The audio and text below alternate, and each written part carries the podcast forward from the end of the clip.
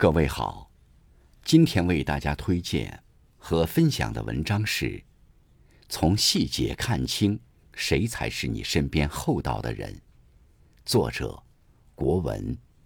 感谢丰收先生的推荐。《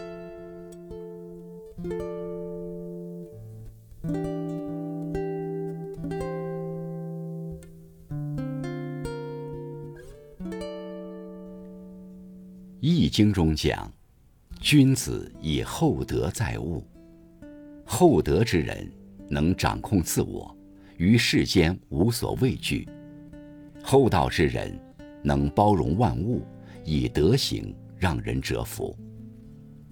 人们总是乐于与这样的人相处，因为他们能给人带来安心，让人倍感信任。纷繁世界，判断一个人是否厚道。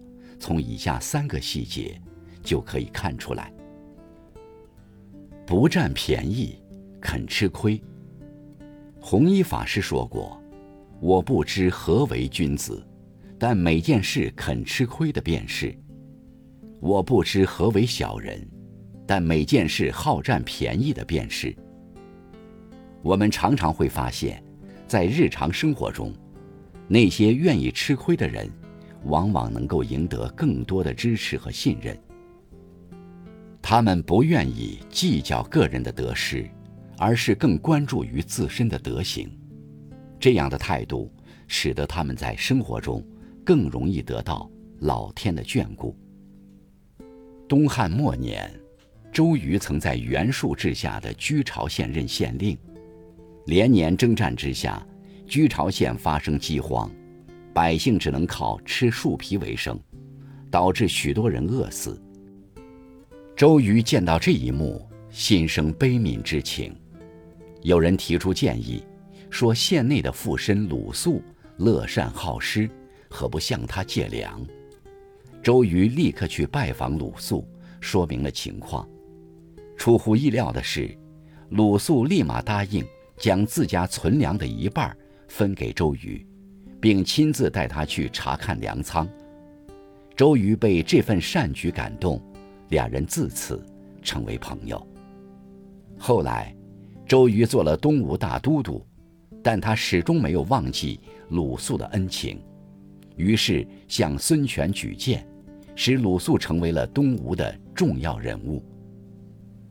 作家马德说：“这个世界上没有人喜欢爱占便宜的人。”但所有人都喜欢爱吃亏的人，你想着吃亏的时候，就会赢得别人。为人正直，守原则。孟子有言：“人有不为也，而后可以有为也。”厚道的人内心有做人的道德和原则，他们知道哪些事情是应该做的，哪些事情是绝对不能做的。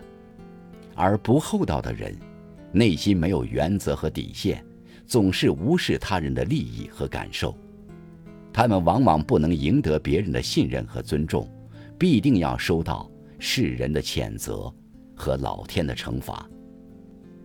清朝有一个名叫李牧的地方官员，他以其勤奋和公正的作风赢得了当地百姓的认可。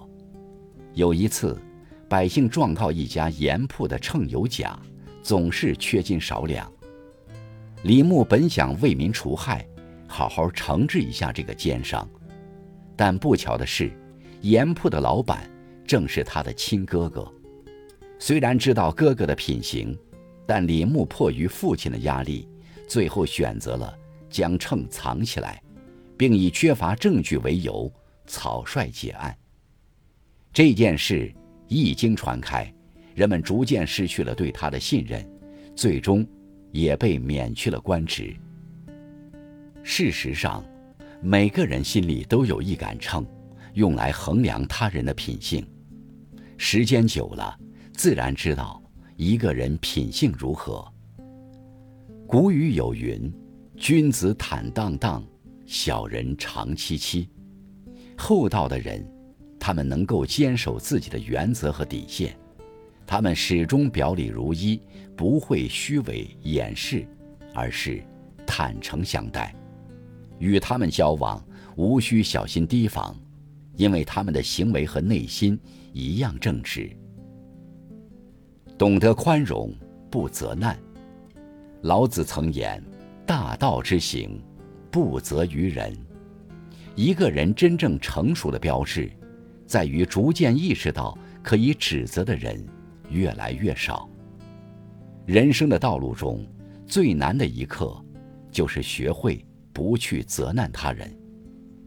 看过这样一个故事：一个女孩在楼下的一家面馆吃面，当时的面馆正好是人流高峰期，老板娘一时忙不过来，女孩等了很久。点的面才被端上来，都已经坨掉了。看到这样的面，他气不打一处来，正准备质问老板娘，结果听到店里传来孩子的哭声。只见老板娘一边要急忙地安抚哭闹的孩子，一边又要忙着招呼客人。一时间，女孩又把即将脱口而出的话咽了回去，默默地把面吃完，付款离去。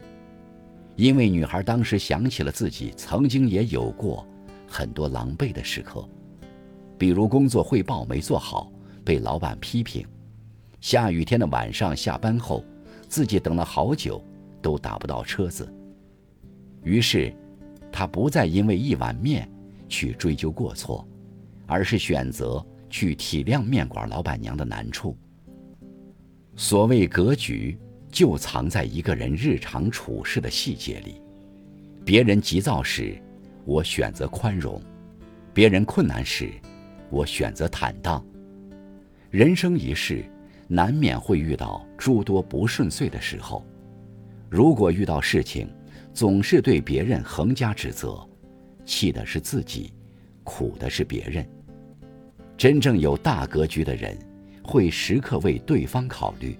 不轻易恼火，而是处处体谅他人的难处。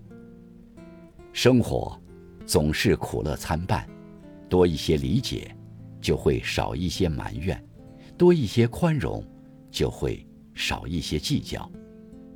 有人说，欣赏一个人，始于颜值，敬于才华，合于性格，久于善良，忠于人品。漫长的人生道路上，我们会遇到很多人，并与他们相识相知。可只有与那些厚道的人为友，我们的感情才会随着时间的推移变得更加深厚而稳固。厚道的人不占便宜，有教养；厚道的人保持正直，守原则；厚道的人将心比心，明事理。